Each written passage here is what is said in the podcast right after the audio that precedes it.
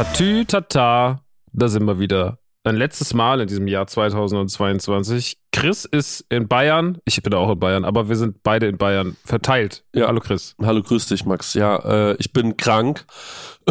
Mich hat äh, äh, zu meiner Freundin jetzt gezogen, weil ich gesagt habe, ich kann meine Wohnung nicht mehr. Ich bin seit zehn Tagen in meiner Wohnung gefangen. Ähm, und äh, ich habe jetzt mal gesagt, jetzt mal Feierabend. Und äh, genau, äh, jetzt liege ich woanders einfach. Äh, als hätte man so einen Kranken, so, ja, wie so ein, wenn, man so im Urlaub krank wird, wird man da so eingeflogen, ne? Mit, mit dem Helikopter.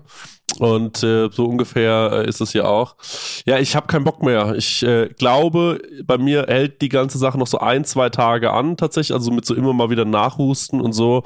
Ähm, ich habe noch so einen Schnupfen, so einen ganz leichten und ich habe noch so einen ab und zu mal Husten, aber ich glaube, das Schlimmste ist überstanden. Ja. Bei dir hast du, wie war eigentlich deine Corona-Erkrankung? So, wie erging es dir so? Meine Corona-Erkrankung war tatsächlich sehr milde in ihrer Gesamtheit. Ich habe nicht so viel davon mitbekommen. Äh, ich hatte ja, es fing ja so wirklich an, als wir die letzte Aufzeichnung hatten. An dem Tag hatte ich ja schon so morgens einen leichten Strich. Hatte die Tage davor wahnsinnige Kopfschmerzen, die auch nicht weggingen. Und äh, so, so, ein- so, ein- es hat sich so ein so Halsschmerzen, schnupfenmäßig.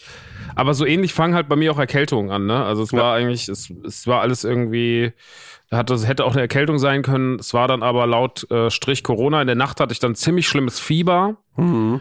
ähm, und so Schüttelfrost. Und das war aber am nächsten Morgen rum. Also das fand ich krass, weil es war, ich Mhm. bin aufgewacht, es war vorbei. Mhm.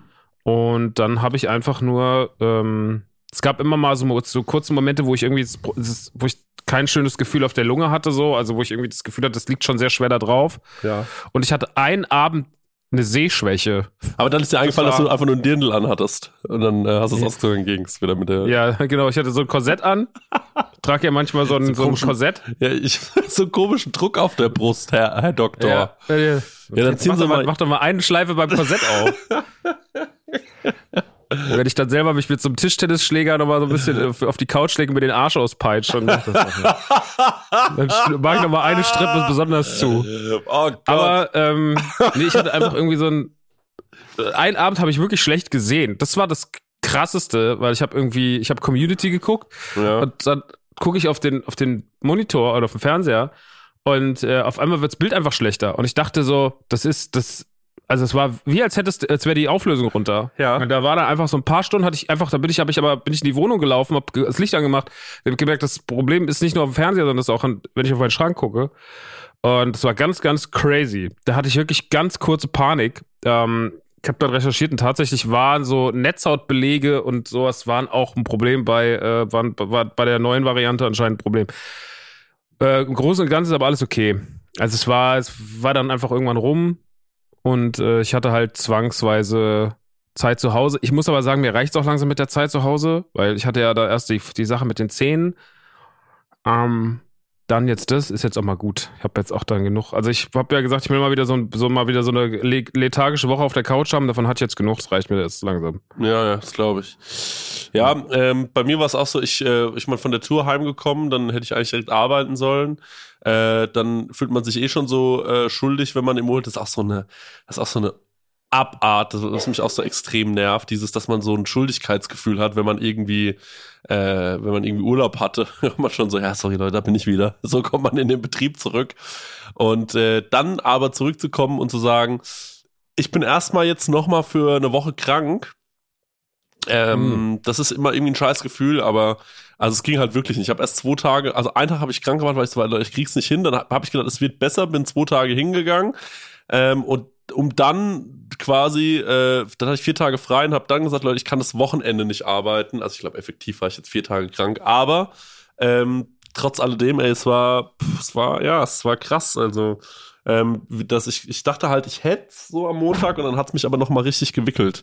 Ähm, ja, also so, es, ist wie es ist. Wir sitzen jetzt hier. Ich glaube, ähm, es ist nicht so nervig. Ich äh, äh, habe jetzt nicht so eine zu eine Nase, dass man, äh, dass man nicht zuhören kann. Ähm, ich glaube, es ist einigermaßen in Ordnung. Ich hatte so ein bisschen einiger Nasen in Ordnung. Ähm, ich hatte, ich hatte so ein bisschen, so ein bisschen Schiss davor. Aber ich glaube, es geht schon wieder. Und ich merke auch, dass ich äh, äh, dringend wieder. Also ich hatte gestern so ein paar Momente. Hat meine Freundin zu mir gesagt, es wird Zeit, dass du wieder einen Podcast aufnimmst, weil ich einfach alle Leute jetzt in meinem privaten Umfeld so nerve mit äh, mit meinem Gelaber, glaube ich. Das äh, da brauchen wir eine professionelle Verwendung dafür. Komm so ein Tüte, Tatütata, da bin ich wieder. ja, genau. Oder ich nehme so einen Schluck, jetzt. oder ich, äh, oder ich nehme so einen Schluck und sag so, hm, das ist ja ein köstliches Getränk. Wisst ihr, was auch ein köstliches Getränk ist? Schon mal was von Holy gehört? Ähm, das sind äh, Eistees und kleine Energy Drinks, die kann man sich zu Hause anmischen mit, äh, sind so kleine Pülverchen, es macht total viel Spaß. Guck mal, die Designs sind cool. Wir kennen auch die Sandra, ist eine Freundin von uns, die das designt hat. Und äh, ja, kann ich euch wirklich nur empfehlen mit dem Code und so weiter. Sitzt man so da und äh, zieht es einfach mal so eine äh, Weile durch. Ja, ich merke halt einfach, dass mir dass mir das wirklich fehlt. Also so ein Outlet, wo ich über, über Sachen labern kann. Und ich, äh, Mhm. und äh, oder auch jetzt dieses dieses Filme äh, äh, geglotze äh, oder wenn man dann auf der Couch liegt, man schaut sich was an, dann ähm, bin ich auch schon ganz weil ich habe so Wednesday zum Beispiel ein bisschen geschaut und dann war ich so, ich hatte relativ schnell eine Meinung, wie ich es so finde und dann war ich so, ich bin aber trotzdem sehr gespannt, wie das der Max so findet und was der wohl so sagt. Also ich merke schon, dass es mir gefehlt hat. Mhm. Na, dann sind wir heute ja noch mal da. Machen wir eigentlich eine, machen wir eine Winterpause oder lassen wir dieses, dieses Jahr mal Nee, ausfallen? wir, wir haben keine Winterpause. Nee. Wir, Wir dürfen leider Jahr nicht. Wir aus- müssen, absolut keine Winterpause, Leute. wir müssen Das, wieder äh, ins. Gagbergwerk, Leute. Wenn ihr zu Hause auf der Couch liegt, äh, sind, sind wir im Laberbergwerk. tragen wir wieder die Steine ab, so. Ja, genau. Pupskissen, geil. So. so ist es. Naja, gut. Machen wir ja gerne, Leute. Machen wir doch gerne. Hast du schon alle Geschenke, Max? Nein. Erzähl, Na. mal, äh, erzähl mal so ein bisschen, hab- was du so für wen hast. Das ist ja schwierig. Äh, dann spoilert man ja vielleicht Menschen, die das dann, die, böse sind und wir das können äh, es auf weitererzählen. gar keinen Fall erzählen, was wir für irgendwelche Leute haben. Nee, äh, Hast du was für mich? aber es ist, nee, Schenken wir uns was? ich finde, du bist auch wirklich wahnsinnig schwierig, äh, schwieriger Kandidat für Geschenke. Ach so, ich, okay. Ich dachte einfach nur so. Ich bin einfach nur so schwierig. was schenkt man, was schenkt man dir denn? Ho weiß ich nicht. Pari-Hulli oder so, Hoodie oder so. Prosecco-Laune-Shirt. Ich Ja. weiß es nicht. Ich bin, ich bin echt, bei dir ist echt schwierig. Ich will dir auch nicht wieder was schenken, was ich dann nicht einhalte, so wie die Tickets für, für kein Pardon. Ähm, Ja. Ich glaube einfach, ey, am Ende ist glaube ich, tue ich jetzt immer, blöd. ein- ich glaube, äh, ey, einfach ein gutes Restaurant dich einladen. Ich glaube, das ist das Beste, was man machen kann. Genau, ich schenke dir das Gleiche. Abend. Ich schenke dir das Gleiche und dann zahlt einfach jeder am Abend selbst. Ja, ich habe den Abend im Julian geschenkt. Ich dir auch. ja, ja genial. Nee, wir können ja, wir, mal wieder teilen die zusammen, Rechnung. wir können ja mal wieder zusammen so einen kleinen Urlaub machen, wo wir irgendwo hinfahren, wo es ein bisschen ruhiger ist, äh, zu zweit oder zu dritt oder so und einfach so ein bisschen äh, Füße Ich sag hoch. die ganze Zeit, lass da Holland ja, fahren. Poffertis essen, irgendwie sowas, da hätte ich auch wieder Lust drauf. Ja, Ähm, das wäre Ja, ich großartig. kann jetzt auch nicht so viel über die Geschenke reden, die ich schon habe, weil ich habe relativ wenige. Ähm, aber es wird dieses Jahr auf jeden Fall wild, denn ähm, es gibt einen Zusammenschluss verschiedener Familienteile. Ähm, also patchworkiger geht's echt nicht. Äh, meine Schwester bringt sogar noch ihren Freund aus den USA mit und so. Ähm, Crazy. er ist auch schon da und ähm, ja, es wird auf jeden Fall wild. Es wird, äh, es werden neue, unser, ähm, mein, mein Neffe zum Beispiel, der ist zum ersten Mal, ist sein erstes Weihnachten jetzt. Ähm, da frage ich mich auch, muss man dem was schenken? Nee, oder? Der ist doch, der Nee. rafft doch eh nichts, was ich dem schenken? Nix, ein Stück Holz, Tanzapfen. Eine Nuss oder so. Ja, genau, Nuss, Tanzapfen, Ast. Ein Ast. Hier für dich ein Ast, mein süßer kleiner Schatz. Das ist doch was. Ja, ich Nee, finde da auch. machst du nix. Machst du nix. Aber man, ich, man, man schenkt ja dem, dem nur was, damit man vor den Eltern äh, nicht so wirkt, als ob einem das Kind egal ist. Weißt du, wie ich meine? Also man will ja Mhm. nicht so wirken, Ja, als das stimmt. wäre einem das Kind egal und deswegen schenkt man dem dann was und dann sagen die, ach guck mal, wie süß, der Onkel, da hat er was geschenkt. Ja, Aber der, Onkel. Ralf, das, der versteht das eh nicht. Wenn der, sobald der checkt, weil ich will so einsteigen, wenn er so sechs, sieben Jahre alt ist, weißt du? Da will ich Ja. um die Ecke kommen mit den fetten Da Geschenken. musst, du, da musst du direkt das erste Coole, es muss was richtig Cooles sein. Direkt eine Playstation. Playstation. Eine Playstation 1, was Ja. ist das?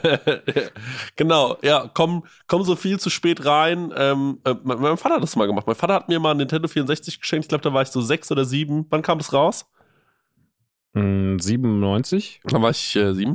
Und äh, dann kam er rein und hat ein Nintendo 64. Ey, und Leute, wenn man so ein Geschenkpapier aufreißt und dann sieht man so Bowser, Mario und so auf diesem, au- auf dieser Verpackung, das war einfach, das, das werde ich nie vergessen. Das war, das, das war das, der größte Moment meines Lebens.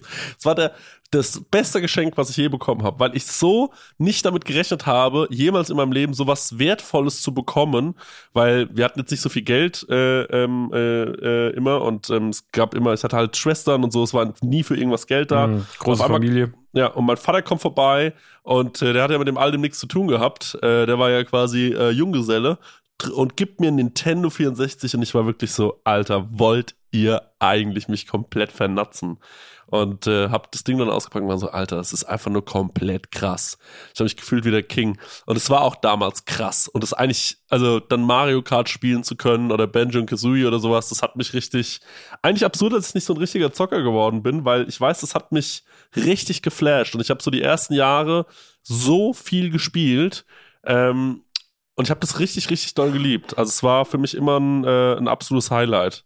Wann hast du deine erste äh, Konsole oder sowas? Oder was war das für dich das krasseste Geschenk, wo du sagst, ey, als ich das bekommen habe, da habe ich kurz gedacht, die Welt steht Kopf. Es war, glaube ich, sogar keine Konsole. Also ich habe auch natürlich die ganzen Konsolen irgendwie immer schon so anlässlich Geburtstag oder Weihnachten bekommen. Der N64 erschien damals zum Beispiel zwei Tage, oder der erschien zwei Tage nach meinem Geburtstag ähm, nach meinem 13.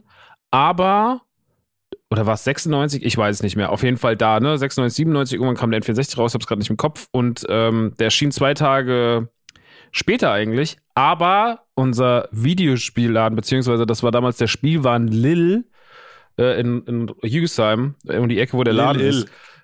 Lil Il. Äh, das ist Lil Il, DJ, Lil Il. Das kann man, das kann man auch nicht Psycho Dino. das ist eine lange Geschichte. naja, auf jeden Fall, der hatte, der hat die dann früher bekommen. Ja. Und so war es dann so, dass ich den passend zu meinem Geburtstag zwei Tage vor Release hatte. Und zwei Tage vor Release haben sich halt damals angefühlt wie ein Jahr vor Release. Ja. Ähm, und da war ich halt der King, ne? So für mich selber. Ja. Und dann habe ich den da bekommen. Aber das krasseste Weihnachtsgeschenk, was ich hier bekommen habe, war, glaube ich, so mit fünf oder so. Da habe ich von, also und zwar meine Eltern mich verarscht. Ich hab, war ja ein riesen Ghostbusters-Fan. Mhm. Und es gibt von gab's von Ghostbusters damals von der Spielwaren, von der Spielzeuglein dieses Haus, diese Feuerstation. Ja, wo du auch ein Foto vorgemacht hast. Ja. Ja. Und diese hatte ich damals gesehen durch Zufall, als ich was. Meine Mutter hatte die versteckt in so einem Putzschrank. Mhm. Und ich hatte die gesehen. Und meine Mutter hat das gerafft, weil ich aus dem Badezimmer kam, ja. hinten aus diesem Kämmerchen raus, weil ich sollte irgendwas für sie holen und habe ihr das gegeben und grinst und sie so, warum grinst du so? Und dann sage ich, nix, nur so. Kinder können ja nicht lügen. Und dann hat sich meine Mutter gesagt, so du kleiner Scheißer, du hast also, weißt also, denkst also, du weißt, was du zu Weihnachten bekommst, du täuscht dich. Und dann war Heiligabend und meine Mutter und mein Vater waren halt, meine Eltern waren dazu schon zu dem Zeitpunkt getrennt, aber sie kamen halt beide äh, waren halt beide am Start. Wir haben irgendwie alles ausgepackt und sowas. Und ähm, ich habe natürlich dann schon so den, den Weihnachtsbaum gescannt, ne? Ja. Ähm, und, und das, was so drumrum lag, und habe gemerkt, die Kartons passen nicht. Scheiße. Ähm, und dann habe ich erstmal alles fleißig ausgepackt. Das muss man aber sagen, das ist auch so ein geiler Moment, wenn man so die Geschenke scannt und sich so vorstellt, was da so drin sein könnte. Was da so drin ist, könnte. Oh, ja, das ja. muss ich sagen, ist eigentlich total ärgerlich, dass man sowas nicht mehr hat heutzutage. Also ich habe sowas zum Beispiel nicht mehr, dass man sich so ganz klar was wünscht und man ist so, hoffentlich bekomme ich das und dann sieht man so die Geschenke und denkt sich, ja, das kann es alles nicht sein. Ja, ja. Mann, ey, ich finde, ich finde, ich vermisse es halt auch wirklich so dieses Geschenke auspacken, ne, so dieses oder so Sachen, auf die man sich so richtig krank freut, so, weil ja, heute ist eher voll. so, ja, hier ist irgendwie, hier ist ein, ähm, hier ist Duschgel ja. und hier ist, eine, hier ist eine Kerze und hier ist ein Teller, so und ja. so, so erwachsen sind halt meine Geschenke inzwischen von meinen Eltern. Ähm, deswegen, ich habe mir aber dieses Jahr ein Keyboard gewünscht. Ich habe ein Keyboard mir von meinem Vater gewünscht. Zum dieses im, im jetzt im Jahr 2022. Ich will okay. Keyboard lernen. Geil. Ähm, Hat sich meine Oma auch vor zwei Jahren gewünscht, glaube ich. Ja. Und kann sie Keyboard spielen? Nee. nee. Mal gucken. Naja, äh, aber ansonsten, man wünscht sich ja auch nichts mehr. Ich, wenn, wenn ich was haben will, dann habe ich es mir immer jetzt die letzten Jahre natürlich, holt man sich dann irgendwann selber. Naja, auf jeden Fall, meine Eltern, ich habe die Kartons gescannt und sowas und dann stand ich da, habe alles ausgepackt und dann das, dann hat meine Mutter mir auch das letzte Geschenk, was sie mir reichte, war ein Pulli. Also so richtig, was, was Schlimmeres kann man einem Fünfjährigen nicht schenken. Ähm, und dann gucke ich sie so an und bin so, da stimmt was nicht. Und meine Mutter und mein Vater grinsen schon so, so was, was stimmt denn nicht? Und ich sag so, ja, ich habe doch was gesehen. Und die so, was hast denn du gesehen? Ja, der Karton von der Geisterstation von den Ghostbusters, der stand doch hinten im, im Baderäumchen, im Kämmerchen. Und dann sagt die so, ach, ey, blöd, die hat mir den Karton mitgegeben, weil ich so viel zu tragen hatte beim Bele. Und dann ging das nicht mehr. Dann haben sie mir halt den Karton gegeben, der war aber leer und ich habe den einfach nur gelagert. Und ich war halt natürlich so, also ein kleiner Teil in mir war schon so, ja, die verarschen mich doch. Und der Rest war aber so, ich bin fünf, ich bin dumm, ich glaub das. Nein! Und war dann richtig so Arschlochkindmäßig, war so, Mann! Und hab dann einfach nur so beleidigt auf dem Boden gesessen mit den anderen Sachen so, ja, da hab ich halt so Playmobil, so Playmobil gespielt. Und dann irgendwann, aber dann hat meine Mutter, das hat auch so 15 Minuten, 20 Minuten rausgezögert und sie so, ja, irgendwie war das Christkind gerade noch mal da. Ah, immer die Nummer. Ja, genau. Ach, das Christkind war noch mal da. Und dann haben sie mir die äh, Feuerstation reingebracht und dann hatte ich sie und dann war ich natürlich äh, himmelhoch jauchzend. Aber sie haben sich natürlich beide kaputt gelacht, dass ihr dummer Sohn sich erstmal ja, ja. wie so ein kleiner äh, äh, äh, äh, auf den Tisch gehauen hat. naja, so war das auf jeden Fall. Ähm, das war auf jeden Fall, aber das war da, die war die Freude dann auch groß. Aber ansonsten gab es PlayStation, Super Nintendo, Game Boy, es gab alles immer irgendwie zu Weihnachten zum Geburtstag. Mm, mm, genial. Und meine erste Konsole, hast du ja vorhin gefragt, war, mein, war der Game Boy. Und das war kurz nach der Scheidung meiner Eltern, da müsste ich Ende vier oder Anfang fünf gewesen sein. Also seit, ich spiele seit über 33 Jahren Videospiele. Das ist krass. Ja.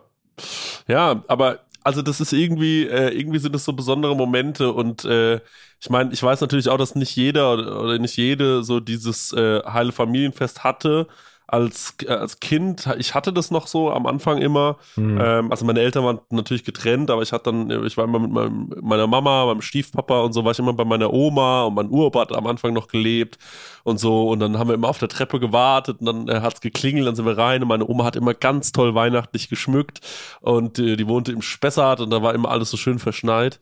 Und ähm, es waren immer schon schöne Momente, muss ich sagen. Und äh, mein Opa ist ja ein fantastischer Koch und der hat dann immer toll gekocht und so.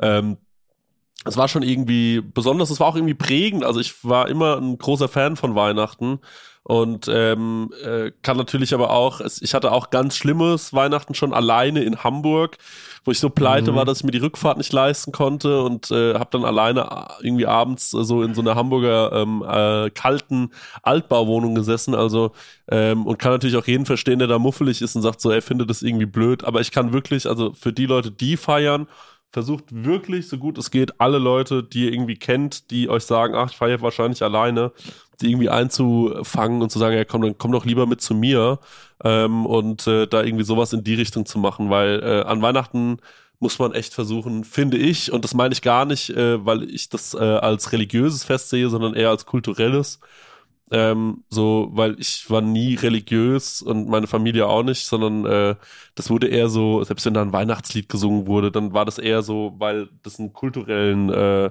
äh, so eine Tradition für uns hatte und nicht, weil da jemand mit, also da, weil wir irgendwie diese Geschichte so glaubwürdig finden, die da die unbefleckte Empfängnis. Also das ist ja einfach auch nur, das ist wirklich die, das ist wirklich die, die cleverste Fremdgeherin aller Zeiten, äh, der, der, diese ewige Lüge. Ähm, ja, jetzt war ich einfach schwanger. Ich weiß gar nicht so richtig, also ähm, wie das zustande kam, Josef. Da, Funktioniert äh, heute nicht mehr. Nee, da kann ich dir wirklich sagen, also da weiß gar nichts. Das muss ein Wunder sein. Das wird wohl ein Wunder sein. Da kannst du allen Leuten in Bethlehem Bescheid sagen. Sollen die mal vorbeikommen mit Gaben, weil das wird der Heiland. Das, äh, mal ein bisschen Mürre jetzt. Ja, da will ich jetzt aber mal ein bisschen Mürre sehen, mein geliebter ja. Josef. Das kann echt nicht sein. Das ist, ähm, wüsste nicht von wem. Also, nee. Josef, der Trottel, Alter, das muss man auch mal sagen, oder? Der hat sich Naiv. einen richtigen Bären Naiv. aufbinden lassen. Naiver Josef. Ja. Naja. Ah ja, also auf jeden Fall, ich freue mich auf Geschenke und mhm. ähm, ich weiß, es wird schwer. Hast du einen Wunsch dieses Jahr zu Weihnachten? Ein Wunsch? Gibt's sowas, wo du dir sagst, das wünsche ich mir? Ähm, also ich fange jetzt nicht mit so einer ähm, äh, mit, mit so einer Scheiße an wie, ja, ich fände es cool, wenn es keinen Krieg mehr gäbe oder so. Ich, wir reden über Materielles, ne?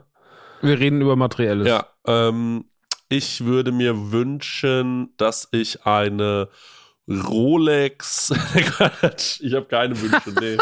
ich habe wirklich keine Wünsche. Ich freue, ich finde, ähm, an Weihnachten äh, äh, zeigt sich immer so ein bisschen, wer äh, also es gibt zwei Möglichkeiten. Ähm, entweder man schafft es so aufmerksam gewesen zu sein übers Jahr und dann äh, kriegt man was geschenkt, man ist so, ah krass, dass du dich daran erinnert hast.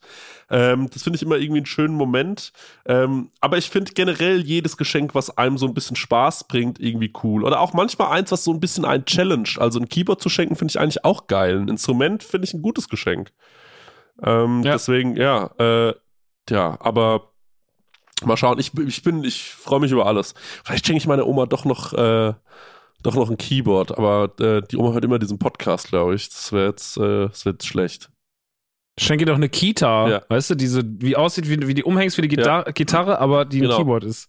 Finde ich den vielleicht das coolste Instrument ja. der Welt. Marek hat eine Kita. Mhm. Stimmt, Marek mhm. hat eine mhm. Kita. So ist es. Naja, hat er sich auch mal irgendwann gewünscht. Naja. Naja, aber ja. äh, schauen wir mal, was gibt's bei euch zu essen? Immer Raclette. Ja. Immer Classic okay. Raclette. Und finde ich auch total geil, weil es das halt auch einfach nur so da mhm. gibt. Und ist auch so ein kommunikatives Essen. Wann frisst ne? man denn sonst im Jahr Raclette? Ja, ich finde auch Fondue, also ich finde Fondue und Raclette finde ich immer so das Beste dafür. Also ich bin gar nicht so ein Fan von, dann gibt's Gänsebraten und Knödel und so, sondern ich finde irgendwie so, ich finde so, so ein was für Zeit nimmt, wo man sich so an den Tisch setzt, wo man auch so ein bisschen dann da ein paar Stunden oder eine Stunde dann irgendwie dran ver verbringt, so finde ich irgendwie spannend. Sehr gut. Das gehört so für mich dazu. Kann ich sehr gut verstehen, ja. Ich mache so ein bisschen, äh, bei uns gibt es so ein kleines Drei-Gänge-Menü. Ich äh, koche so ein bisschen äh, mhm. mit, äh, ja, ich glaube, alle Leute haben so eine kleine Aufgabe bekommen, was sie machen sollen. Und ähm, irgendwie, es gibt eine Suppe, Ochsenbacken und zum äh, Schluss gibt es noch Kartäuserklöß. Ähm, und Traust du dich an die Kartäuser ja, Ich kenne das ja, kann das ja. Ich habe halt das Ding ist, dass, äh, dass, dass äh, halt der Freund meiner Schwester kommt und ich dem natürlich gerne ein paar Sachen gezeigt hätte, die ganz typisch sind äh, für Deutschland. Und äh, ähm, da wurde aber schon ein bisschen gemotzt, weil ich habe am Anfang gesagt, eigentlich wäre geil, so ein bayerisches, hessisches ähm, Vesper zu machen als Vorspeise. Ähm, so wie es im Bischof ja auch, manchmal kannst du als mhm. Vorspeise auch so ein Handkäse mit Musik essen und so. Und da war ich so, ey, sowas fände ich eigentlich ganz mhm, lustig, mhm. wenn man dem sowas, äh, wenn der so Hausmacher wascht und so mal hingestellt bekommt. Und ähm, einfach dem mal zu zeigen, ja, und so sieht's, äh, so ist es halt in äh, Deutschland, weil dann hat er halt für sein Leben lang was zu erzählen. Also wenn er sagen kann, ich habe mal in Deutschland Weihnachten gefeiert, ist ja irgendwie eine geile Story. Ähm, aber äh, meine Schwester wollte das nicht und äh, deswegen gibt's eine Kürbissuppe.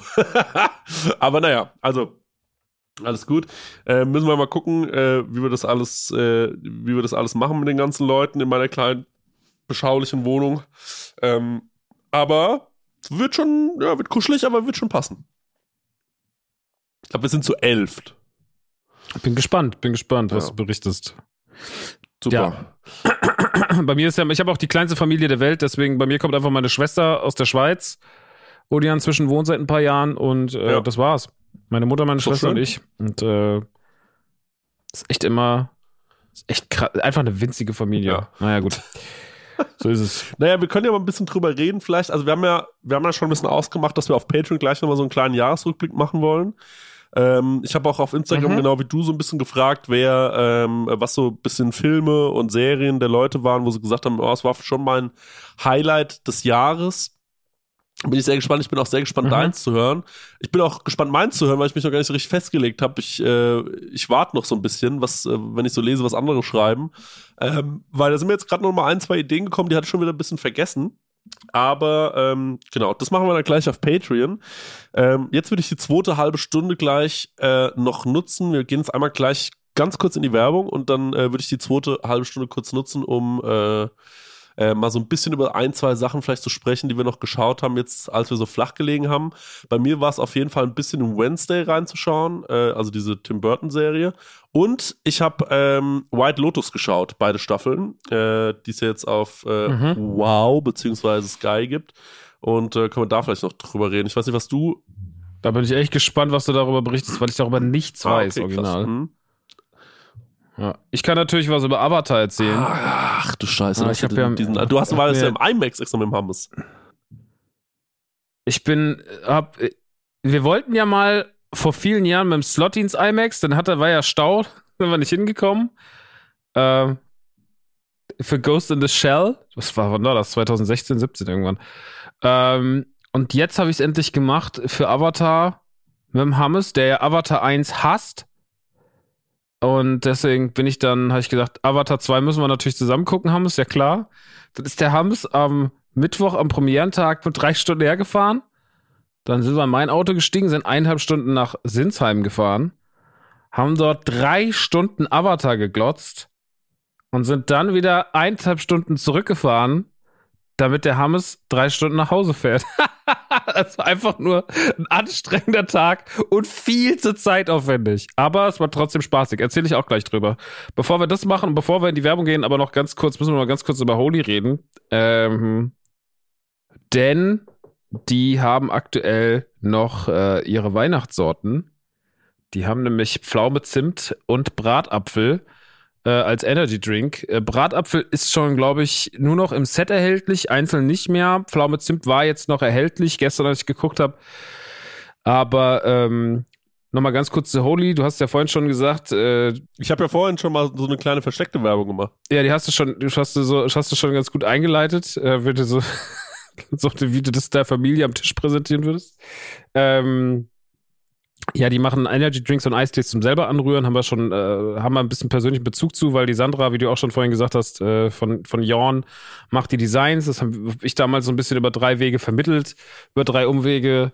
Ähm, und äh, seitdem ist da immer so eine Connection und jetzt arbeiten wir endlich mit denen zusammen. Die Sachen sind äh, ziemlich lecker, die sind vor allem zuckerfrei und ohne Taurin, trotzdem mit Koffein, also machen trotzdem wach, sind aber nicht so schädlich und so zuckerreich wie andere Energy Drinks. Deswegen äh, trinkt man die mit, sage ich mal, mit mehr ruhigem Gewissen. Schmecken sehr, sehr lecker. Gibt sehr, sehr viele gute Sorten. Ähm, auf deren Seite den Strawberry Shark, äh, den ich sehr gut finde.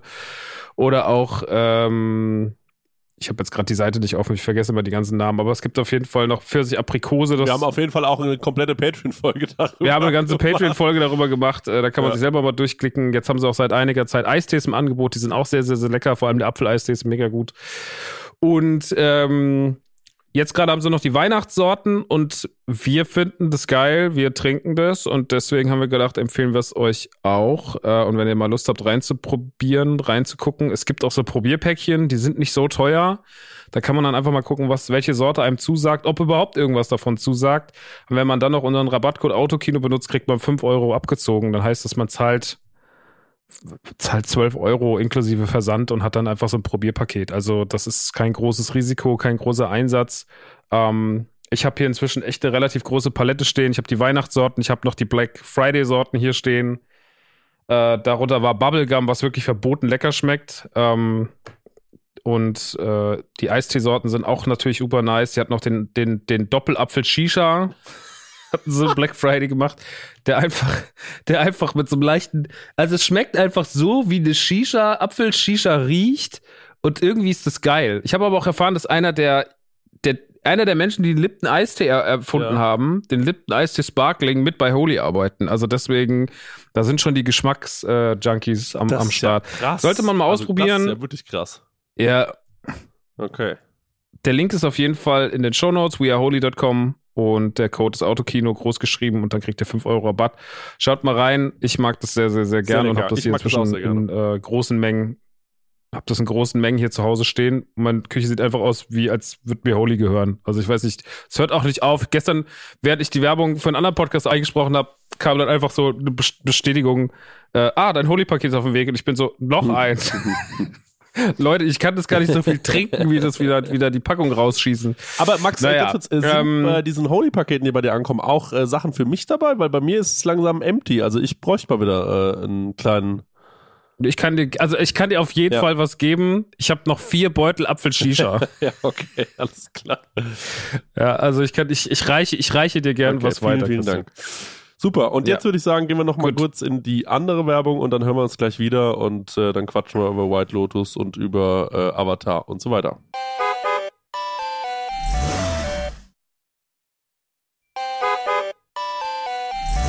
Leute, was geht ab? Wir sind Max und Chris. Wir sind die Hosts dieses Podcasts und wir reden jetzt über, über Es war gut, dass das aber dazu gesagt wurde. Auch, dass du ein bisschen lange überlegt hast, wie der Ich zweite merke heißt. aber wirklich, dass meine Hirnleistung noch mehr nachgelassen hat so die letzten Tage. Weil man wird ja immer dümmer. Also man wird ja wirklich immer dümmer, wenn man so nicht mehr rausgeht oder so zu Hause liegt. Irgendwie, ich habe so das Gefühl, also da passiert bald nicht mehr allzu viel. Ich weiß nicht, wie lange wir diesen Podcast hier noch machen können. Ich sag's ehrlich. Also vielleicht, ich gebe, ich würde sagen noch ein Jahr. Dann äh, habe ich komplett abgebaut und dann ähm, muss ich mir was Neues suchen. Irgendwas, was ich machen kann. Vielleicht Ja. irgendwie so Zigaretten stopfen für jemanden, der gern raucht oder so. Das kriege ich dann noch hin. Aber ansonsten. äh, Ich bin ja professioneller, ich mach das immer, ich bin ja Palmal-Fan. Ich hab die Palmal-Stoffmaschine. Da mach ich, äh, ich schaff so, ich schaff so 40 Zigaretten am Tag. Ich mache so, bist, bist dann auch einfach so Ruhrpottler. Ich mach so 40 Zigaretten am Tag, Palmal Blau. Ich hab so richtig, äh, das macht mir Spaß. erzähl mal von ja. Avatar und erzähl mal von, von vor allem, wie es IMAX war und ob sich das lohnt. Weil ich, äh, ich habe mir auch schon oft gedacht, ob ich da mal hinfahre. Ähm, ich meine, das ist natürlich jetzt auch der perfekte Film dafür, ne? Also es gibt wahrscheinlich keinen perfekteren Film als den, weil das halt einfach das, also der Film ist ja einfach, der besticht ja für sich seine Technik. Also das IMAX ist ja auch im Technikmuseum Sinsheim und das Technikmuseum Sinsheim, das ist, also das ist kein Kino in dem Sinne, dass du reingehst und denkst, ah, hier ist aber kinomäßig, sondern das ist so ein bisschen, bisschen da so reingebaut. Das sind ja, das sind ja ganz viele so Autos und draußen sind ja diese ganzen Flugzeuge und Raumkapseln und was weiß ich alles so. Und das ist, ähm, es ist alles ein bisschen Trash. Also es sieht auch von außen alles ein bisschen Trash aus, sieht aus wie ein schlechter Ikea. und irgendwie ist alles Ja. komisch. Und da drin ist auch alles seltsam, aber ich finde es auch ein bisschen geil. Ähm, aber das Kino ist natürlich irgendwie so, also der, der, der, Essensstand zum Beispiel, das ist kein so normaler Essensstand, wie man es aus dem Kino kennt, sondern das ist halt so eine Cafeteria. Ja. Also wie so eine Mensa, so da holt man sich halt was. Und die haben auch nur einen Saal und da haben auch so furchtbare Toiletten und Wie sowas. so und das Kino ist auch so jetzt nicht, Baumarkt dass oder man rein. Also wie in so einem Ikea einfach. Ja, irgendwie ist es. Diese Me Ey, Es sieht wirklich einfach aus wie in einem Ikea. Es ist einfach seltsam Okay. Ikea-mäßig. Und dann geht man noch rein und das Ding ist, das IMAX ist nicht so, dass man, oh, krass Sitzkomfort, sondern das ist super eng. Und da habe ich direkt schon gedacht, ah, okay, jetzt muss ich dreieinhalb Stunden so sitzen. Na, das ist ja mega. Ähm, weil das wirklich nicht, also du hast jetzt keinen ultra krassen Sitzkomfort, aber das Konzept des IMAX ist auch, dass du nicht viel, du sollst nicht so rumflezen, sondern das ist ja nicht darauf ausgelegt, dass du dort dreieinhalb Stunden sitzt. Ne? Das ist ja darauf ausgelegt, dass du dir da so einen Naturfilm anguckst, der eine Stunde geht über Vulkanausbrüche oder so ein Scheiß. Also das ist ja so dafür da, dass du halt einfach eher wie so, eher so Dokumentation und Aufklärungsfilme schaust. Und dann sitzt, ist das für eine Stunde auch okay, aber drei Stunden ein Kinoerlebnis ist schon dolle so. Okay, ähm, krass, ja. Und dementsprechend war ich erstmal, also du sitzt sehr hoch, also du hast, der Saal ist überhaupt nicht weit nach hinten breit, sondern das ist wie so eine, schon fast theatermäßig. Es geht so sehr hoch, damit alle sehr nah an der Leinwand sitzen. Also das Konzept ist, dass du sehr nah vor der Leinwand sitzt. Die Leinwand ist ja auch nicht breit, sondern die ist ja eher hö höher. Also die ist ja, die ist ja eher quadratisch, fast schon ein bisschen nach oben gezogen. Und da war ich erstmal so, ich war so neugierig, weil ich weiß ja, dass das ein super beliebtes Konzept ist, IMAX. Dann war ich so, okay, jetzt bin ich echt gespannt, wie das so ist. Ne? Und als dann die Trailer liefen, es liefen, die ersten Trailer liefen noch, es lief der Oppenheimer-Trailer, der neue Nolan. Das war das erste Mal, dass ein richtiger Trailer zu sehen war. Der war auch krass. Ähm, fand ich, Ja, auf den habe ich richtig ja. Bock. Dann liefen in 3D, lief der Guardians-Trailer von Guardians of the Galaxy 3, der einfach mega krass aussieht und Ant-Man 3. Und ich muss sagen, bei Guardians war ich schon echt so, wow, okay, das ist einfach so, als würde ich in dem scheiß Film hocken. Das ist schon ein anderes 3D-Erlebnis. Also das ist jetzt nicht so wie im, wie im Cinemax oder im Kinopolis, sondern du sitzt schon wirklich noch mal viel intensiver im Film. Dann haben sie einen Trailer gezeigt und das war wirklich, ey, da bin ich fast verreckt, ne? Und zwar, es gibt einen neuen Trailer für den neuen Mission Impossible. Und das ist aber kein Trailer, sondern das ist einfach ein Making-of, wo Tom Cruise da sitzt und sagt so, ja, äh, ich mache jetzt einen Stunt. Und dann sagt irgendwie so einer, ja, das ist einer der gefährlichsten Stunts, die jemals in der Geschichte des Kinos ausgeführt wurden und Tom Cruise macht den einfach selber. Und dann siehst du so, wie Tom Cruise an so einer, siehst du so eine Kamerafahrt über so eine Schlucht in Norwegen und, und darüber ist eine Rampe gebaut über diese Schlucht und unten drunter, du, es geht so tief runter, dass du einfach nichts mehr siehst. Ähm, und Tom Cruise Stunt besteht daraus, dass er mit dem Motorrad über diese Rampe springt und dann in der Luft das Motorrad loslässt, das fällt dann einfach runter und er macht einen Fallschirm auf. Und ähm, den Stunt macht er einfach selber. Das haben, das, diese Making-of-Szene ist einfach der Trailer. Also du siehst einfach nur wie Tom Cruise am Anfang erstmal so ein paar Aber Mal. geiler Trailer, oder? Das ist mega. Also das wird, das wirst du auf Ja. jeden Fall so statt den 500. generischen Actionfilm-Trailer zu machen, war das halt wirklich so, okay, das bleibt dir halt krass im Gedächtnis. Also Ist so ein bisschen Jackass-mäßig auch, oder? ja gut, das also zum Glück nicht im Sinne von, dass er auch runterfällt, Ja, ja, ja. weil es, es gibt diesen einen sehr guten Satz von einem der Stunt-Koordinatoren im Trailer, da sagt er einfach nur so, ja, es gibt eigentlich nur zwei Regeln dabei, sich nicht verletzen und nicht sterben. So, da ist man so, ah, okay, das ist, das ist der Ansagenbereich, den wir hier haben. Und ähm, dann macht Tom Cruise das und dann macht er den, zieht er den Stunt durch. Es wird natürlich episch inszeniert, so Making-of-Styles krass. Und dann ist er so, kommt er so unten an, landet so und dann sagt er so, das erste, was er unten sagt, als er ankommt, ist so, I can do better. so, alle sind so, es war mega. Also, nee, ich will noch mal. Und dann macht er noch mal. Und ähm, dann laufen noch mal so schnell ein paar Filmszenen durch. Da war ich wirklich so, was? Was ist das denn? Okay, ich bin gespannt. Aber das ist ja anscheinend immer noch der große Point bei Tom Cruise, bei auch bei Top Gun Maverick so, ähm, dass der einfach schon immer seine Stunts halt größtenteils selber macht, ne? Das ist immer so, das ist Mhm. dem ganz, ganz, ganz, ganz wichtig. Und ähm, damit haben sie halt jetzt, sage ich mal, so wieder so einen neuen, so einen neuen Peak gesetzt. Fand ich aber geil, hat Bock gemacht. Naja, dann fing Jo. Avatar an. Und ähm, drei Stunden zehn geht das Ganze.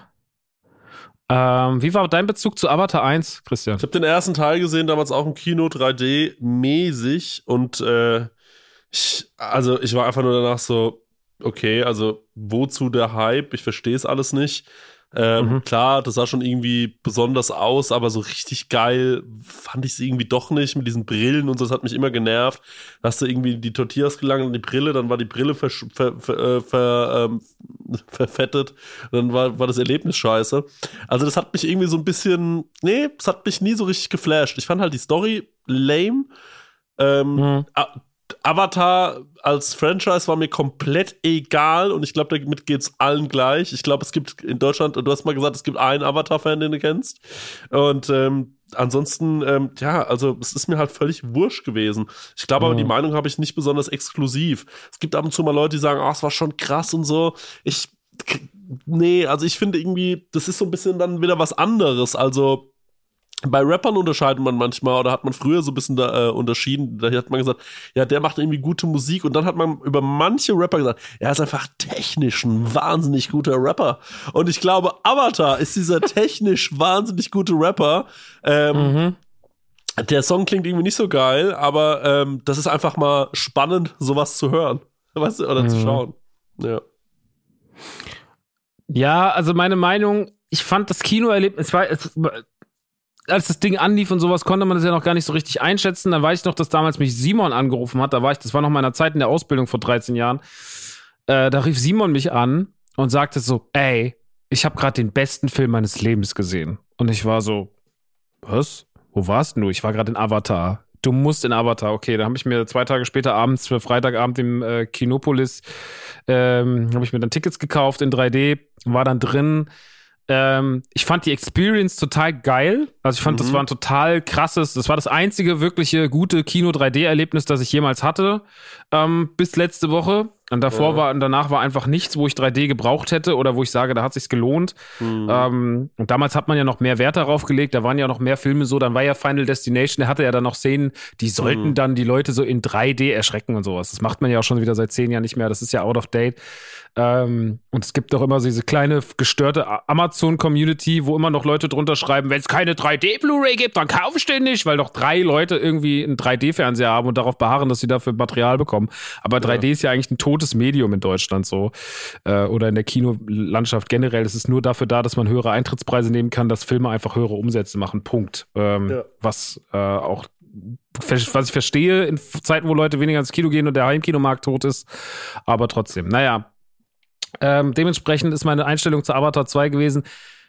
Naja, wie du halt schon sagst, das ist halt kein Franchise, was den Leuten am Herzen liegt, ne? Das ist halt eher so das Erlebnis. Mit Avatar verbindet man immer einen krassen, so einen krassen Kinobesuch. Also ich verbinde ihn zumindest damit, viele andere auch. Aber wer weiß schon noch groß, was in der Story passiert ist, ist da irgendwas Besonderes passiert? Gibt es Charaktere, die wir lieben, wie bei Star Wars oder sowas Ja, gibt's ja. es? Nee, es gibt's Nee. halt nicht. Und dementsprechend war ich einfach mal gespannt, wie der zweite Teil so wird, weil wird der zweite Teil diese technische Komponente, auf dem Papier ist es einer der erfolgreichsten Filme der Welt, aber ist es auch in den Köpfen der Leute so oder brauchen wir keinen zweiten Teil? Wird das Ding Flop? Ähm, ich war sehr, sehr gespannt, wie das so wird. Mhm. Und ich hatte ja schon ein bisschen 3D gesehen auf der D23. Mhm. Da hatten sie ja 15 Minuten Material gezeigt mit sechs verschiedenen Szenen. Und das fand ich krass, weil James Cameron super viel mit 60 Bildern pro Sekunde arbeitet. Üblich sind 30 Bilder pro Sekunde und das Bild ist halt einfach unrealistisch schnell und unheimlich, also es ist echt intensiv, so wenn man das guckt. Ähm, und fand es da schon krass. Gerade die Unterwasserszenen sind bombastisch gut geworden. Und äh, naja, gut. Und jetzt war ich mal gespannt, wie es wird. Und es ist so ein bisschen wie das, was ich prophezeit habe. Ich finde, die Story ist nicht so geil. Und es geht darum, dass Sully, der ja früher mal Mensch war, inzwischen einer der Navi geworden ist, halt auf Pandora lebt, eine Familie gegründet hat und dass die Menschen wiederkommen und er dann quasi, weil er ja immer noch von diesem einen Typen gejagt wird, der inzwischen auch sich zum Navi gemacht hat, damit er halt äh, die gleichen Fähigkeiten hat wie, wie Sully, ähm, Sully sich halt absetzt und zum Wasservolk geht, damit er nicht in diesem, in diesem Wald beim Waldvolk gesucht wird. Und so schafft man sich halt diesen Platz, dass man halt sehr, sehr viel mit Wasser arbeitet und sehr viel im Meer arbeitet. Und das ist halt ultra krass für die Optik. Die Story dabei ist okay. Mhm. Die braucht aber nicht drei Stunden gehen. Also Okay, das ist überhaupt okay. nicht notwendig, dass die drei Stunden geht. Ähm, und die Figuren sind ein bisschen, alle so ein bisschen okay, aber auch ein bisschen egal. Eine Figur sticht sehr heraus, wo ich glaube, dass auch, das sollen ja noch drei Filme kommen in den nächsten sechs, sieben Jahren. ja. Ähm, dass die dann auch, glaube ich, da besonders krass herausgearbeitet wird und die wird dann auch besonders spannend. Die heißt Kiri. Aber der Film hat eine ähm, Milliarde gekostet, ist das richtig? Der war auf jeden Fall richtig teuer. Ja. Ich glaube aber, die, die waren so teuer, weil die ja schon alle, die haben ja schon drei Filme gedreht. Hm. Also die haben ja, Cameron hat ja schon direkt super viel Material abgedreht für kommende Filme. Hm. Dementsprechend, also ich glaube, der muss einigermaßen performen. Der muss richtig, der muss der erfolgreichste Film aller Zeiten werden. Oder der zweiterfolgreichste Film aller Zeiten werden, damit er Plus macht. Das ist schon, das ist ambitioniert. Wenn ich das, also irgendwie so war die, ich will, das mich jetzt nicht festlegen, aber das war so. Ähm, ey, technisch, ne? Und jetzt auch gerade im IMAX ist das das Beste, was ich je gesehen habe. Also, das ist definitiv das, das heftigste Erlebnis, was man so im Kino haben konnte. Ich finde den total krass, so was, was, also, dass der auch teilweise mit 60 Frames im Hintergrund arbeitet und mit 30 vorne und so. Das macht es irre, was da, was da, was da für ein Aufwand dahinter steckt. Ähm, der, jedes Bild ist krass, ey, gerade wenn es so in engere Räume geht. Es gibt so eine Szene auf dem Boot, da wird dann so, da fließt so Wasser rein und so. Das ist Wahnsinn. Am Anfang gab es eine Szene, die war so krass, dass ich mir, dass mir schlecht geworden ist, weil die Kamera sich zu krass gedreht hat. Da habe ich ganz kurz gedacht, oh Gott, wenn das jetzt die nächsten drei Stunden so weitergeht, bin ich in zehn Minuten hier raus. Und Ja. das war dann Gott sei Dank die einzige Szene, die so war. Ähm, ich fand es als Erlebnis ultra geil. Ich finde den Film okay. Ähm, finde den kann man, das, das ist wie eine, das, im, im Videospielbereich gibt es das Wort Tech-Demo, dass du halt zeigen willst, was, da, was die Grafikkarte leisten kann. Ja, ja. Ähm, und das dann, aber sage ich mal, das ist dann meistens nur so ein, so ein, so ein, eher so ein inhaltsloses Material. So weit würde ich bei Avatar nicht gehen, weil ich finde, der hat schon Herz und der ist schon gut, der ist schon auch cool gemacht. Und ich fand die Story als die, die finde ich auch okay, aber der Star des Films ist halt die Technik. Also das ist halt die, der, der Star des Films ist, dass das aussieht, dass du sowas noch nie gesehen hast, dass du die ganze Zeit und da sitzt und bist so krass, krass, krass, krass, krass. Und ähm, dann ist das Ding rum und du gehst raus und bist halt total gefickt und geflasht davon, wie krass das alles aussah. Aber du bist halt nicht so krass davon geflasht, wie toll die Charaktere sind und wie toll und und wie toll die Story und innovativ ist. Aber vielleicht geht es auch nicht als Kombination. Vielleicht kannst du nicht den technisch aufwendigsten Film aller Zeit machen und gleichzeitig den Leuten noch so eine kranke Story um die Ohren hauen, wo du sagst, oh Gott, das ist so intensiv, das ist so krass, das ist noch nie da gewesen, weil ich glaube, es wird die Menschen einfach überfordern. Weißt du? Wenn sie krasse Story und krassen und krasse Technik kriegen. Deswegen ist es jetzt so. Ich äh, fand es geil, es hat Bock gemacht. Ich kann das allen nur empfehlen, das im Kino zu gucken. Ähm, also, das ist kein Film, von dem ich sage, wartet, bis der zu Hause erscheint. Das macht gar keinen Sinn. Also gar keinen Sinn. Und äh, dementsprechend ähm, geht da rein. Das ist auf jeden Fall ein super aufwendiges Ding geworden. Aber man erwartet. Also, es hat mir besser gefallen als eins. Ich habe noch eine Frage. Und gibt es auch äh, bessere IMAX als das in Sinsheim oder ist es, äh, äh, sind alle IMAX gleich? Dass die alle so. Ich weiß ähm, nicht, das weiß ich nicht. Also ich hab, wir haben nur witzigerweise einen, einen Kumpel getroffen vom Hammes dort, mit dem man mal gearbeitet hat, was total Ja. absurd ist, weil die ja beide eigentlich aus dem Saarland kommen. Sinsheim ist da, Hammes wohnt da, es macht gar keinen Sinn. Da ja. haben wir diesen Kumpel von ihm getroffen und der ist sehr, sehr, der ist auch Kameramann und sowas und der meinte so, das ist das beste Kino im Umkreis von 500 Kilometern. Das fand ich schon eine Ansage. Ich weiß aber nicht, ob es Wow. noch bessere IMAX gibt. Vielleicht ist das, in, also ich glaube, wenn du jetzt zum Beispiel in München gehen würdest, wäre das wahrscheinlich eine, ein sehr ähnliches Erlebnis. Max, danke. Das war äh, interessant. Ich, äh, ich habe so Bock auf das Erlebnis. Also ich meine, jetzt der Film mal äh, dahingestellt. Ich meine, das wird jetzt kein, ich meine, das ist jetzt nicht boring oder so, aber ähm, also das würde ich mir schon mal ganz gern anschauen. Ähm, aber halt eineinhalb Stunden fahren macht für mich keinen Sinn. Also ich glaube, ich mache das, wenn ich entweder mal in München bin oder ich glaube, in Berlin gibt's auch einen IMAX. Ähm, Mhm. Oder? Da bei diesem Sony Center gab's mal eins. Ich weiß aber nicht, ob es das noch gibt. Es gibt eins in Bochum, in Sinsheim, in Speyer, in Nürnberg, in Kassel, in Karlsruhe und in Leonberg. Dann würde ich sagen, reden wir mal ein bisschen über White Lotus. The White Lotus, äh, um genau zu sein, ist eine Serie, die kann man sich äh, anschauen bei Wow Sky. Ähm, und äh, ja, ich äh, habe, als ich krank war, einfach mal gefragt, Leute, was soll ich mal schauen? Und ganz viele Leute haben gesagt, du musst auf jeden Fall The White Lotus schauen. Ähm, auch viele Leute, die ich richtig gerne habe, also so zum Beispiel Lisa und so, die haben alle zu mir gesagt, das musst du gucken. Die erste Staffel kam äh, letztes Jahr im Juli raus und äh, die neue Staffel ist jetzt rausgekommen. Ähm, und äh, da habe ich gedacht, gut, dann gucke ich mir das Ganze jetzt mal an.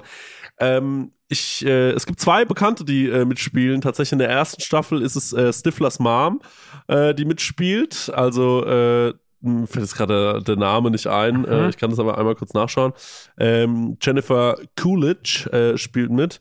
Und äh, in der äh, zweiten St äh, Staffel spielt noch äh, ähm, hier Christopher äh, mit, also Michael Imperioli von, äh, von Sopranos, äh, der den Christopher da spielt. Äh, der ist in der zweiten Staffel Hm. zugange und äh, ja, ansonsten so ein paar Schauspieler, die man auf jeden Fall auch schon mal gesehen hat. Ähm, äh, die muss man jetzt nicht besonders hervorheben. Ich glaube, ähm, Stiflers Mom ist die einzige, die äh, in beiden Staffeln auftaucht und ähm, The White Lotus ist quasi der Name einer Hotelkette, würde ich mal behaupten. Das sind so ähm, richtig äh, feine Hotels. Das eine ist, glaube ich, auf Hawaii und äh, das andere Hotel ist äh, in Sizilien, in Italien. Ähm, äh, und ja, genau, dort spielen sich dann verschiedene Sachen ab. Ähm, man sieht äh, erstens immer eine wahnsinnig schöne Umgebung. Ich glaube, das ist wichtig zu erzählen. Ähm, man sieht äh, wahnsinnig, wahnsinnig schöne Menschen. Also die Männer sind alle durchtrainiert, die Frauen sind äh, alle, haben eine perfekte Figur ähm, und äh, sehen alle top aus und irgendwie knistert's immer mal hier und da. Es sind so komische Situationen. Also ähm, die Tochter dieser reichen Frau, ähm, man sieht natürlich am Anfang erstmal alle anreisen und dann sieht man so ein bisschen, ah, okay, wer reist da jetzt an? Es ist so ein bisschen die äh, eine Familie. Der Mann ist äh, nicht so erfolgreich wie die Frau. Die Frau ist wahnsinnig erfolgreich, ist eine Milliardärin. Äh, die haben ihre Tochter dabei, total verzogenes Kind, äh, die die ganze Zeit mit so Kapitalismuskritik an der Mutter rummängelt und ähm, äh, trotzdem aber die Vorteile die ganze Zeit genießt. Die hat ihre Freundin mitgenommen. Die Freundin wiederum, äh, äh, der, der Bruder muss wiederum, äh, der ist gerade hochpubertär, in so einem Nebenraum schlafen, weil äh, die Mädels das irgendwie doof finden, wenn der Bruder da reinkommt, weil sie sagen, ja, der ist pervers, der holt sich ganz nach einen runter, der guckt uns sonst an. Ähm, also eine völlig komische Situation ähm, und äh, die sind dann dort. Dann ist ein junges Pärchen dort, ein Mädchen, was äh, aus einem normalen äh, äh, oder eine Frau schon, die kommt aus äh, normalem Hause quasi zusammen mit so einem Typen, der wirklich das ein Oberarschloch spielt. Also ähm, den kennt man auch den Schauspieler, fällt gerade der Name nicht ein. Ähm, äh, kommt aus einem wahnsinnig, äh, wahnsinnig geldigem Haus und hat auch selbst einen tollen Job, wohl ist super reich und die haben frisch geheiratet in ihre Flitterwochen. Ähm, und die treffen da alle so ein bisschen aufeinander, äh, gemischt mit ähm, äh, den Hotel-Mitarbeitenden. es hat immer mal so Comedy-Aspekte, wie zum Beispiel am Anfang, man merkt sofort, die ähm, Praktikantin, Mhm. äh, die hat ihren ersten Tag, die ist schwanger, bekommt, bekommt ein Kind beim äh, Dinner am ersten Tag und der Chef dort, der sich immer mehr entwickelt zu so einem, äh, also der am Anfang, weil ich meine, so ein Hoteldirektor, ne? Und der hat ja so diesen, der soll ja eigentlich wie so ein Android sein, wie so ein Butler. Der äh, soll ja eigentlich immer so wirken, gerade in solchen hohen Häusern, dass der irgendwie so ist, so, ja, guten Tag, Sir, guten Tag, äh, äh, Madam. Und die halt einfach fürstlich bedienen soll. Und man will gar nichts über seine eigene Persönlichkeit äh, erfahren, sondern er soll eigentlich nur sein wie so ein Schatten, der äh, vor einem herhuscht und hinter einem herräumt äh, damit man einfach eine sehr, sehr angenehme Zeit hat. Das haben wir ja schon mal im Grand Budapest Hotel äh, sehr gut erklärt bekommen, was so ein Concierge eigentlich macht oder so ein Hotelmitarbeiter, wie man sich das klassischerweise vorstellt. Und genauso ist es dort auch am Anfang. Mhm. Allerdings fällt die Maske immer mehr, denn ähm, der eine Hotelgast beschwert sich, warum er nicht in der Pineapple Suite ist und die Frau ist halt so, man chill doch, Digga, wir sind in der anderen hervorragenden Suite. Und er will aber unbedingt die Pineapple Suite da gibt's Riesenstress deswegen und ähm, ja, am Ende äh, äh, gibt es dann immer sowas wie, na, ich sag mal, so ein, es, es hat dann immer auch so einen kleinen Kriminalfall hinten raus. Also es, es ist irgendwie Familiendrama die ganze Zeit, Beziehungsdrama die ganze Zeit, ein bisschen Comedy hier und da und am Ende immer auch so ein bisschen Krimi-mäßig. Das liegt vor allem auch daran, dass die Musik übelst äh, creepy gewählt ist und auch diese Stiflers Mom zum Beispiel einfach eine wahnsinnige, weirde Erscheinung ist als Person und ähm, man nicht so richtig checkt, was mit ihr los ist. Also sie reist dort zum Beispiel, trifft dann dort, telefoniert die ganze Zeit mit ihrem Typen, den sie hat. Da gibt's Probleme, dann lernt sie einen anderen Mann kennen äh, auf dem auf dem Flur, dann äh, lernen die sich kennen, verlieben sich. Das ist irgendwie total merkwürdig die ganze Zeit. Und ähm, es, man merkt so, es liegt irgendwie was mhm. in der mhm. Luft an diesem Ort. Also es ist so die ganze Zeit schön, aber als würde man es über so einen Filter schauen. Und man ist so, ach, ich glaube, irgendwas ist hier komisch. Und ähm, was ich aber gemerkt habe, ist, dass ganz viele Leute, die diese äh, Serie geschaut haben, gesagt haben, man, ich weiß überhaupt nicht, wie ich es finden soll, weil ich finde es ganz unterschiedlich in ganz vielen unterschiedlichen Aspekten. Mal ist man so, ah, ich glaube, das ist eine lustige Serie, ah, okay. Und dann ist man so, nee, ist irgendwie weird. Ah, ist irgendwie eine Krimiserie, ah, nee, jetzt ist es wieder so ein Beziehungsdrama und es springt halt immer so hin und her. Ähm, und äh, ja, es lässt einen einfach mhm. nicht so richtig es lässt einen nicht los, also man will es schon die ganze Zeit weiterschauen, ähm, aber ähm, da, da, man ist auch die ganze Zeit so, man, aber irgendwie komme ich auch nicht so richtig rein und äh, weil die Charaktere auch so odd sind die ganze Zeit. Also, ich bin dann dran geblieben. Ich habe mir gedacht, okay, ich gucke mir jetzt noch mal die zweite Staffel an. Äh, weil ich dachte, vielleicht geht's genau da weiter, ging es nicht. Es war dann äh, komplett ausgetauschter Cast und sogar ausgetauschter Ort. Also man war da nicht mehr äh, auf Hawaii, sondern man war auf einmal dann auf Sizilien. Und ähm, neues Hotel, die Chefin diesmal ganz anders drauf. Ähm, und das Setting des Hotels war so ein bisschen äh, drei äh, Typen quasi aus den USA, wo auch hier Christopher dabei ist ähm, äh, kommen an. Das sind äh, verschiedene Generationen einer Familie, aber nur die Männer, also Opa, Vater und quasi der Sohn. Ähm, denn die wollen mal zu den italienischen Wurzeln zurückkehren, weil die kommen ursprünglich aus Italien, aber keiner von denen war jemals dort und deswegen wollten sie da mal hin. Alle super reich, natürlich, wie es in diesen Hotels halt abläuft. Ähm, zwei ähm, Damen sind noch in diesem Hotel zugange, die sich quasi versuchen, durch Prostitution dort ihr Geld dazu zu verdienen. Und ähm, dann ist noch ein befreundetes Pärchen auch in diesem Hotel. Und Alter, das ist so weird, was zwischen diesen Leuten abläuft du musst dir vorstellen, die Männer des befreundeten Pärchens kannten sich, die waren zusammen auf dem College, haben dort in einem Zimmer gelebt und haben so ein komisches Verhältnis zueinander. Der eine schaut so ein bisschen zu dem anderen auf, hat jetzt aber richtig Kohle gemacht, weil er sein Unternehmen irgendwie an den Start gebracht hat und ist jetzt plötzlich der Reichere von den beiden.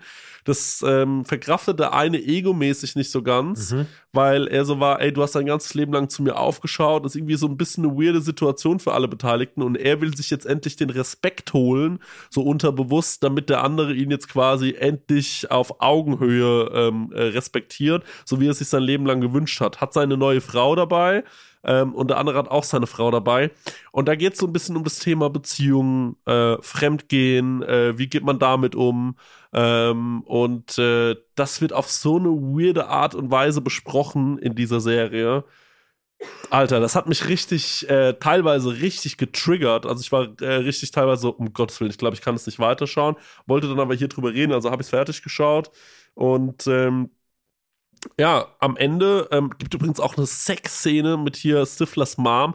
sie hat irgendwo, ich habe vorhin noch so ein Interview geschaut, da hat sie erzählt, das war nicht gespielt, also sie haben wirklich miteinander geschlafen, weil es einfach realistischer äh, dann aussieht.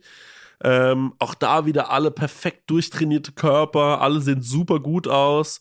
Ähm, und äh, man ist so, boah, man ist so fast schon geblendet davon die ganze Zeit. Man hat so das Gefühl, vielleicht schaue ich gerade sowas ähnliches wie eine Black Mirror Folge. Also wo man ja auch immer am Anfang sowas vielleicht manchmal so perfektes oder mhm. überzeichnetes mhm. sieht und genau weiß, am Ende könnte es richtig weird werden. Und ähm, ja, das Ganze endet diesmal in einem richtig krassen äh, Mordfall auch tatsächlich. Ähm, man, äh, man sieht da so ganz langsam sich was anbahnen und man denkt sich schon so, oh, oh, irgendwas passiert hier gleich. Und äh, man wird auch direkt am Anfang schon mit einer Leiche gespoilert, das muss man auch dazu sagen. Also richtig, richtig weird. Was ich auch sagen muss, ist, immer sind die Schwulen die Bösen. Also in beiden Staffeln werden die, äh, werden so Schwule als das Böse ausgemacht. Das finde ich irgendwie komisch. Ähm, äh, ich weiß nicht so richtig, warum das der Fall ist. Habe ich mich nicht, jetzt nicht mit mehr beschäftigt. Ich, mir ist es einfach nur aufgefallen dann beim Schauen. Und ähm, ja, es geht äh, ganz viel um Geld, es geht ganz viel um so zwischenmenschliche Beziehungen und ähm, um so, äh, ja, um so, was so zwischen, zwischen reichen Leuten abläuft und äh, was da, was so kleine Familiendramen betrifft. Der, der Christopher zum Beispiel, der ähm, äh, ist so der Vater äh, ähm, von von so einem Jungen, der eigentlich versucht, alles richtig zu machen, sehr, sehr woke zu sein und äh, achtet auf alles. Er wiederum äh, schafft es einfach nicht, seiner Frau treu zu bleiben, schläft die ganze Zeit mit diesem Prostituierten da in diesem Hotel. Ähm, der Vater von ihm und sein Sohn bekommen das mit äh, und dann sagt er auch, ey, ich kann kein gutes Wort für dich bei Mutter einlegen. Der Sohn verliebt sich dann zum Beispiel in die eine Prostituierte und die sagt, du kannst mich retten, wenn du mir 50.000 Euro überweist. Dann überweist der Vater das für den Sohn Dafür sagt der Sohn, lege ich auch ein gutes Wort bei Mama für dich ein. Dann wird der Sohn aber verarscht von der Prostituierten, findet auch raus, dass die Prostituierte mit seinem Vater geschlafen hat. Also es ist völlig absurd. Und ähm, bis man sich irgendwann denkt, Alter, ich, äh, was für eine schreckliche Scheiße habe ich mir da eigentlich gerade äh, sieben Stunden angeschaut. Ähm, denn es ist schon zwischenmenschlich richtig, richtig übel. Ähm, aber ja, es ist trotzdem irgendwie interessant erzählt, man will die ganze Zeit dranbleiben. Ich äh, würde jetzt nicht sagen, dass ich Spaß damit hatte, aber irgendwie hat es mich gefesselt und es war wie so ein Unfall, wo man nicht wegschauen konnte. Ähm, und äh, ja, man musste irgendwie. Ich hatte die ganze Zeit das Gefühl, ich schaue bei was zu, wo ich nicht zuschauen darf. Verstehst du so ein bisschen, was ich meine? Es war so, es war eine ganz mhm. komische. Mhm. Es war ganz komisch. Aber ich kann es empfehlen, guck dir das mal an und äh, würde mich wirklich mal deine Meinung äh, zu interessieren. Denn es ist sowas, wo man danach wirklich so ist, ja, ich glaube, ich fand es schon gut, aber ich weiß nicht, ob es mir jetzt nicht gerade viel schlechter geht, nachdem ich das angeschaut habe. Weißt du, was ich meine? Es lässt einem mit irgendwie so einem äh, schlechten Gefühl zurück. Ey, total ich habe mir da eben auch so nebenbei noch so ein paar Bilder so angeguckt und so das mal auch so, ich habe dann irgendwie auch direkt, da gibt's diese intensive Sexszene mit Stiflers warm ich war so, White Lotus Sex Scene und dann so kam ich auf den Artikel All Sex Scenes in, in uh, The White Lotus ranked und ich war so, okay, wer hat denn die Sexszenen äh, gechartet?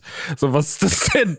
Ähm, naja, ich, ich, ich gucke ja auch aus dem gleichen Sinn, äh, aus, aus dem gleichen ja. Grund kein ja. Euphoria. Ne? Weil ich äh, weiß, dass Dinge, die mich im Alltag gerade beschäftigen und die mich triggern und die mir auch auf Social Media mein Leben teilweise zur Hölle machen, dort thematisiert werden.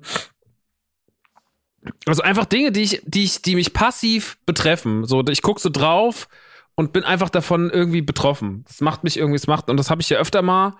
Und ähm, ich glaube, deswegen bin ich dann immer so, kann ich mich in so ein, so ein Fantasy und, und äh, House of the Dragon, Star Wars, Disney, Marvel Scheiß stürzen und habe manchmal Probleme so Reality so oder was heißt Reality, aber so mhm. diesen realeren Kram zu gucken, weißt du?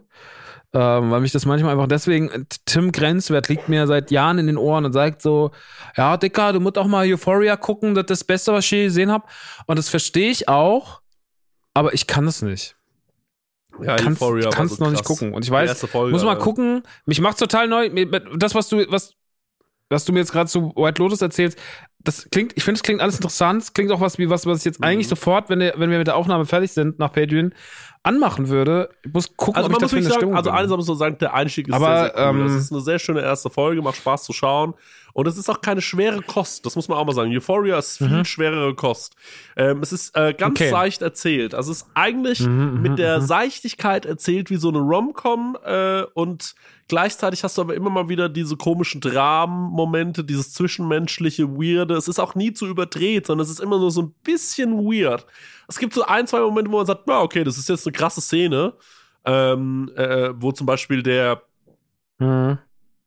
Ich will dich nicht spoilern. Das wär, das, also das wäre wirklich, jetzt blöd. Wenn du es anschauen willst, dann schau dir mal die erste Staffel an. Schau dir mal die erste Folge der ersten Staffel an und dann wirst du ein Gefühl dafür haben. Das, ähm, die, die guckt sich wirklich leicht. Ja. Okay, alles klar. Ich gucke mir das mal an. Hm. Das klingt auf jeden Fall spannend Mhm. und es ist ja gerade auch Mhm. Thema. Es ist ja gerade bei vielen Leuten besprochen. Bei der ersten Staffel war das, glaube ich, noch nicht so, aber jetzt bei der zweiten sind ja gerade irgendwie alle doch schon so, dass das irgendwie immer mehr aufploppt, so bei den Leuten. Ich guck mal. Aber klingt auf jeden Fall interessant und klingt auf jeden Fall irgendwie.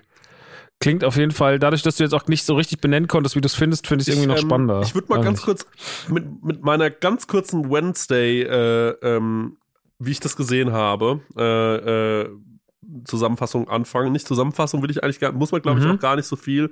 Ich meine, es geht so ein bisschen um die ähm, Adams Family, ne? Ähm, es war für mich jetzt nie so ein riesiges Thema und diese Wednesday ist anscheinend das jüngste Kind der Adams Family, wenn ich jetzt das, äh, das richtig äh, gecheckt habe. Ist halt von Tim Burton gemacht, eine Serie von Tim Burton gemacht, ist natürlich schon interessant, sollte man auf jeden Fall mal reinschauen. Es hat natürlich diesen klassischen Tim Burton-Look. Ähm, und äh, deswegen alleine wollte ich einmal unbedingt reinschauen. Ich als positiven Aspekt muss ich sagen, ich finde vom Look her ist es genial. Ich kann mir, ich habe in den ersten drei Folgen bestimmt viermal gesagt, na das wird doch bestimmt ein Halloween-Kostüm, ähm, wo ich so war, äh, wie diese Wednesday halt aussieht. Das ist halt, da sehe ich jetzt schon die Funkos, da sehe ich jetzt schon die, äh, die ähm, Ki- Kids, die sich so schminken und so rumlaufen draußen. Da sehe ich aber auch äh, die etwas älteren, äh, die sich sagen, boah, das ist schon auch ein äh, guter Look, den sie da im, äh, äh, um ins KitKat zu gehen, hier, wo sie da äh, äh, einmal in diesem, in diesem Boot sitzt. Ähm, also da gibt's schon, äh, da gibt's schon einiges, was man, was man da nachträglich mitmachen kann. Ähm, es ist natürlich irgendwie wie so eine schöne kleine Hogwarts-Welt aufgebaut, finde ich. Also sie geht ja da auf diese, ähm, äh, auf, auf dieses Nevermore-Internat oder Schule oder was auch Nevermore, immer, Schule. wo auch ihre Mutter war. Ihre Mutter war da äh, ähm, sehr, sehr angesehen und ähm, dann wird die da hingebracht, weil sie nur Probleme bringt. Sie hat vorher mit so irgendwie Piranhas ähm, äh, so, äh, so einen Jungen an der anderen Schule quasi, ja, einen Hoden, glaube ich, haben sie ihm abgebissen, ähm, weil sie ihren Bruder gemobbt haben. Und äh, das war eigentlich eine ganz lustige Szene. Was mich so ein bisschen daran gestört hat, und jetzt komme ich direkt leider zu, zu dem, was auch so ein bisschen die Serie für mich kaputt gemacht hat, ist, ich finde, Wednesday ist so eine zynische kleine Sau. Die ist so abgeklärt in jeder Situation. Die ist immer so, sie hat immer so diesen, so einen One-Liner parat, wenn irgendjemand was, äh, äh, was sagt. Sie ist so, findet alles kacke. Sie ist irgendwie, weiß alles besser als jeder andere. Und die ist für mich damit so ein bisschen das Sinnbild von ganz vielen so Kids, äh, die, äh, die, die mir begegnen immer wieder, wo ich so merke, ey, das sind einfach Leute, die genau ähm, äh, alles schon besser wissen, obwohl ich mir so denke, Leute, ihr wisst halt wirklich noch gar nicht besser. Da kommt ein ganz alter Mann in mir hoch, wo ich so bin, Leute, haltet euch mal ein bisschen zurück mit eurem Zynismus. Das macht Leute böse, das macht Leute unattraktiv und äh, ich mag das einfach nicht, wie negativ die auf alles schaut und wie sie von allem sofort genervt ist und zu allen sagt, was man eigentlich anders machen müsste und dann auch so viel zu abgeklärt ist. Ich mag einfach keine Leute, die abgeklärt sind. Das fand ich schon immer wahnsinnig unattraktiv. Also zum Beispiel diese eine Situation, wo man sie so bei so einem Ritual gefesselt hat und dann ähm, heißt es, ja, macht sie los und sie sagt so, ich habe mich schon vor vier Minuten losgemacht und dabei keine Miene verzieht und einfach so auf mega cool tut, da bin ich so, boah, das ist irgendwie, das ist mir zu cool, das ist mir zu äh, abgeklärt und so weiter. Aber Ja. das Ding ist halt, das ist schon Ja, immer das- Wednesday Adams. Das, das, Wednesday Adams war schon immer genau Das- so, in den 90ern das kann nicht und sein. davor auch. Das ist halt einfach ihr das Charakter. Einzige, was ich cool finde daran, ist, dass ich mir denke, ich finde cool, dass es so ein, äh, dass es so ein kleiner Girlboss ist. Das, äh, äh, das mag ich daran. Aber irgendwie stört mich das einfach. Mich stört es dabei zuzuschauen, weil ich mir denke, yo, sie ist halt immer die abgeklärte, die coole und so weiter. Ähm, und äh, ja, irgendwie langweilt mich das äh, dabei zuzuschauen. Kann sein, dass sie schon immer so war, auf jeden Fall. Aber dann ist halt einfach Wednesday Adams äh, kein Charakter für mich. Ähm, deswegen kann ich nichts dazu sagen, weil ich einfach keine Vorkenntnisse habe zum Thema Adams Family. Aber ich persönlich habe dann irgendwann so nach drei, vier Folgen, obwohl es irgendwie schön gemacht war, ich mag dieses märchenhafte, äh, dieses, diese, ja, es hat ja fast schon so Harry Potter Vibes. Ähm, ich mag das irgendwie dazu zu schauen, aber mich hat dann einfach zu sehr genervt, wie abgeklärt sie war in jeder Situation, in diesem Café, wie sie diesen Kampf gewinnt dann gegen diese Aufmüpfigen äh, und so. War ich so, ja, Leute, es ist klar, sie ist die, sie ist der Underdog und sie zeigt es jetzt allen. Das war mir so ein bisschen zu, das war mir manchmal ein bisschen zu doll. So, also die Rächer der, die Rächer der Gemobbten. Und ähm, da, das finde ich, machen andere, zum Beispiel Guardians of the Galaxy, äh, das ist ja auch so irgendwie so eine Loser-Truppe. Und da bin ich so, das ist irgendwie geiler gemacht. Also, das ist auch irgendwie natürlich erwachsener gemacht, ähm, aber ja, da hat da, da, da hat's mich irgendwie nicht so gekriegt. Und das ich meine, ich weiß ja, dass es ganz vielen Leuten sehr gefällt gerade, äh, dieses Wednesday. Äh, und deswegen wollte ich einmal sagen. Die erfolgreichste Netflix-Serie ja. ever. Deswegen wollte ich einmal sagen, damit komme ich nicht, werde ich nicht so warm und äh, gut, aber Squid Game. Ich meine, Erfolg, Erfolg ist ja wieder was anderes, ne? Ich meine, äh, Squid Game fanden wir ja. Ja, ja, klar. So. Ich, sag, ich sag nur, ja. sag nur. Aber mich interessiert äh, vor allem, wie du es fandest, weil äh, ist, glaube ich, eher dein Thema und ähm, ja, wie hast du es so wahrgenommen? Also dadurch, dass die Sachen, die du jetzt anmerkst, ne, stören mich nicht, weil Wednesday schon immer so war, in der Wahrnehmung von mir. Also die Christina Ritchie Adams, äh, die man in der Adams Family von den 90er-Filmen gesehen hat, die ich beide total gern hab. Ähm, und letztens auch wieder erst geguckt habe und mit denen ich unfassbar viel Spaß habe, das, das, ist, das ist halt genau mein Film. Die sind halt total überzogen und total überdreht. Ich finde, ähm, ich finde Wednesday jetzt auch nicht so hundertprozentig die Mega-Serie. Das liegt aber daran, dass natürlich hier so ein bisschen die Netflix-Formel äh, greift. Also die Serie ist, ähm, ja, sie hat noch so ein bisschen diesen Tim Burton-Look, auch wenn Tim Burton ja jetzt nur bei vier Folgen, glaube ich, Regie geführt hat. Aber ich finde trotzdem, dass es sich auch sehr Netflix sich guckt. Also, dass der ganze Cast um diese Schule herum, die Jungs, wie die Jungs so aussehen, so ein bisschen die Bleichen mit den langen Haaren und auch die ganzen Mädels, wie die so alle sich zusammensetzen. Das ist so ein bisschen die, die, die Formel, die Netflix für sich in den letzten fünf, sechs Jahren rausgefunden hat, wie man so eine College-Truppe zusammenschustert. Und die wird so ein bisschen mehr zu sehr in diese Wednesday Adams Family Welt gemünzt.